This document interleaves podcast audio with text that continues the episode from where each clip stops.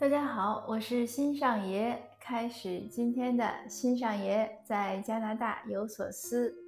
今天呢，也是从一个听友的，也是独有的问题呢说起。呃，这位朋友呢，有一天就前两天早晨给我发微信问我说，呃，如果在加拿大移民之后入籍了，是不是就没有几年内住几年的限制？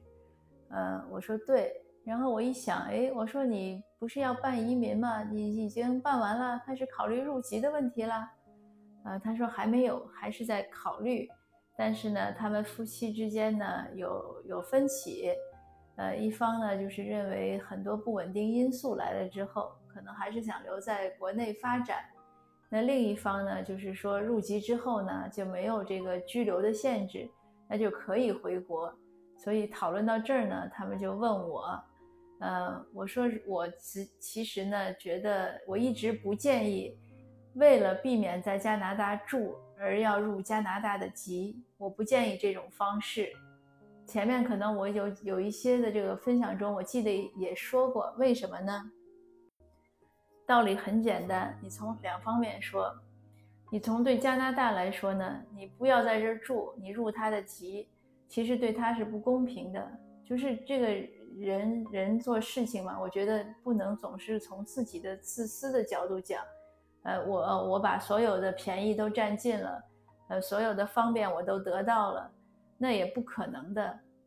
那你这样的话呢，其实是就是你想你入籍的话，你是要宣誓的，你那个誓言难道是白说的吗？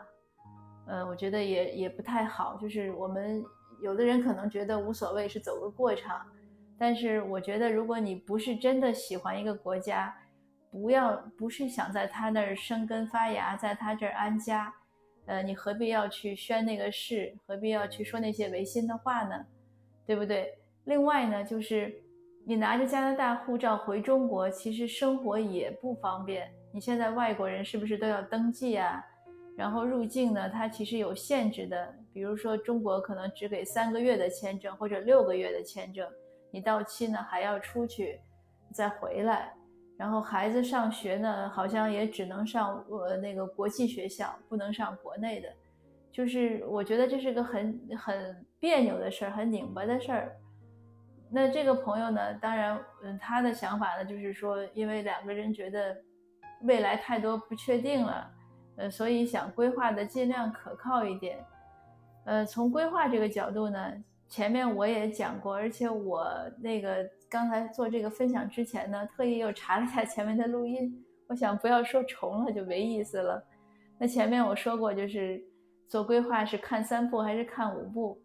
呃，我特意把那个又听了一遍啊，那和我今天要讲的呢内容不一样，我就放心了。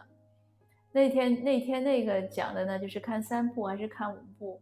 是讲了一些我总结出来的做决定呀、做规划呀、一些思考问题的角度啊、方式，就是一些偏理论的吧。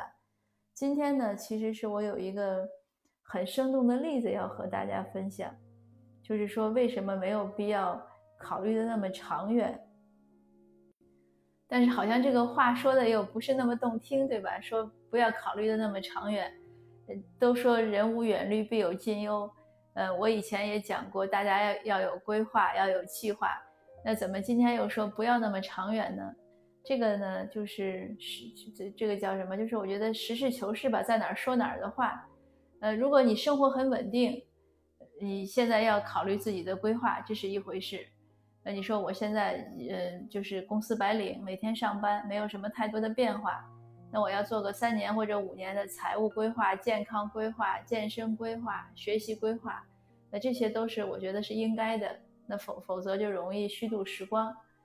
那如果说现在我要做一个决定，做一个改变，我要搬家，我要移民，呃，我要去读书，或者我要结婚，或者我要就是出国留学，那在这样的一种就是一个很可能一个状态是一个巨大变化的情况下。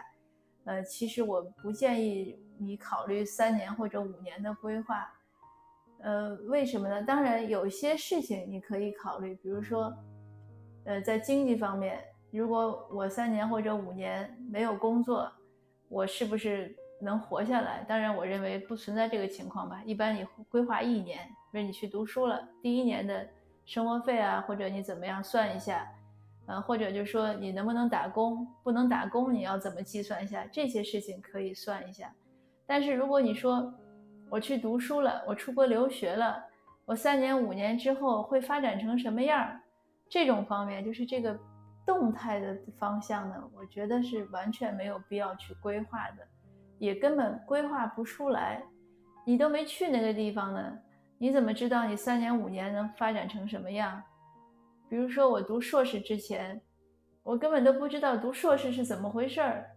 然后呢，我也只是看了一些所所谓的原点，一些基础的书，我都不知道论文是怎么写。你要我去规划，说我硕士毕业了。我能能到什么程度，或者我这个论文什么时候就是能写到什么程度，我是不是能做出什么一些学术创新？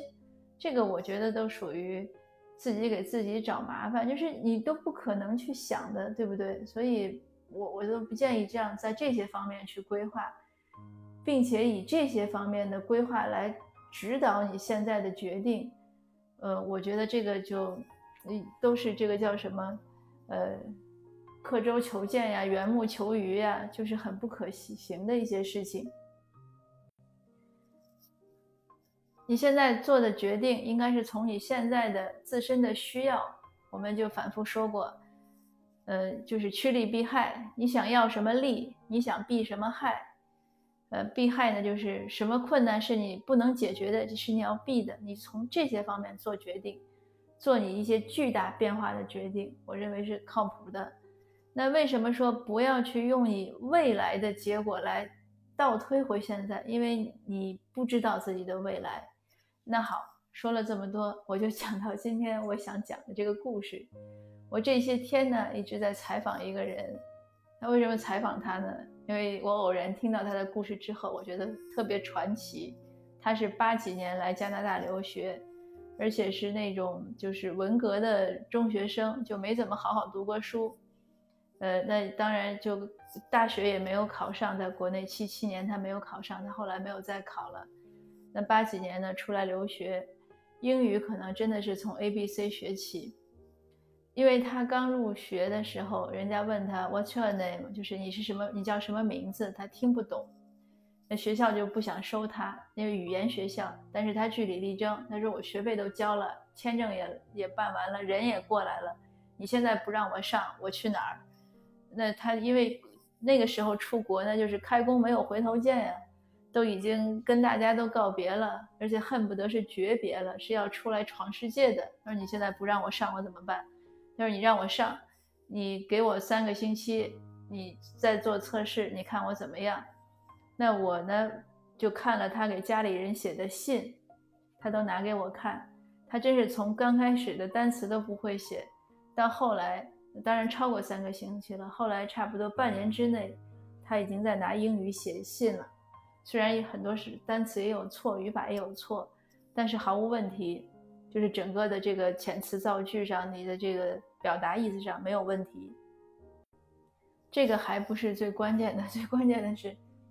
他记不住他是哪一年来的，因为他记得他是八五年，但是当他又说他这些年的就是整个的人生啊事业变化的时候，他觉得又不可能。他说我怎么能来一年多两年就开始要开公司啊，开始自己办移民呀，然后就八七年就上了大学，就是他觉得不可能，所以他说我是不是八四年来的？那我呢也觉得他不可能那么就是来了一两个月就种种变化。因为他从英语都不会，然后就敢去，呃，温哥华开始给人家拍照片呀，或者做装裱，就是因为他没有工签，所以他只能做这种就是手艺活儿，然后赚一点生活费，并且第一年的时候，就是八六年，他因为是他是八五年四月底来的，他八六年四月底以前呢，他赚的钱已经够还他借到的一万美元，因为他来是借的钱。就赚够了这个钱，而且八六年四月份就一年的时间呢，他认识了很多人，他开始办移民，他开始开自己的画廊，他是开始联系他老师的，就是他书法书画老师的展览，就所以，我他跟我讲这些事儿的时候，我也觉得他不可能是八五年。可是当我看他那些家信的时候，那个日期是没问题的，而且那些信一封一封看过去，因为他刚尤其刚开始的时候写的很密集，我就会发现，就是他三五天一个变化，三五天一个变化。他在信里呢自己也写，他说，呃，我的变化是非常快的，所以可能我上一封信你们刚收到，又收到这封信，你们要以后面的日子就是为准。他跟家里人是这样说的。当然，他的故事很精彩了，很多了。他后来一直做到收购了美国的一家上市公司，然后今年退休。这个这个故事确实是很传奇，因为他就是说他来的时候口袋里只有三十美元，因为当时，呃，中国人出国呢只允许换三十美元的这种就是外汇指标吧，所以他这样过来的。那你想这些年就是一步一步能这样走来，做出这样的成绩。确实不容易，尤其是他刚开始那一年两年，这个真的是让我非常称奇。因为那个时候他也二十几岁，没有经验，也没有见过什么世面，也没有阅历，完全而且语言也不会，完全就是靠他的这种勇敢啊、机敏呀，然后他也很热心去帮助别人，然后别人也回馈他呀，然后还有运气了等等的这样的一些一些事情。那这个呢？所以当那个读友就是听友问我说移民过来要要考虑那么远的事情，考虑入籍，我就当时就想到了这个故事给他。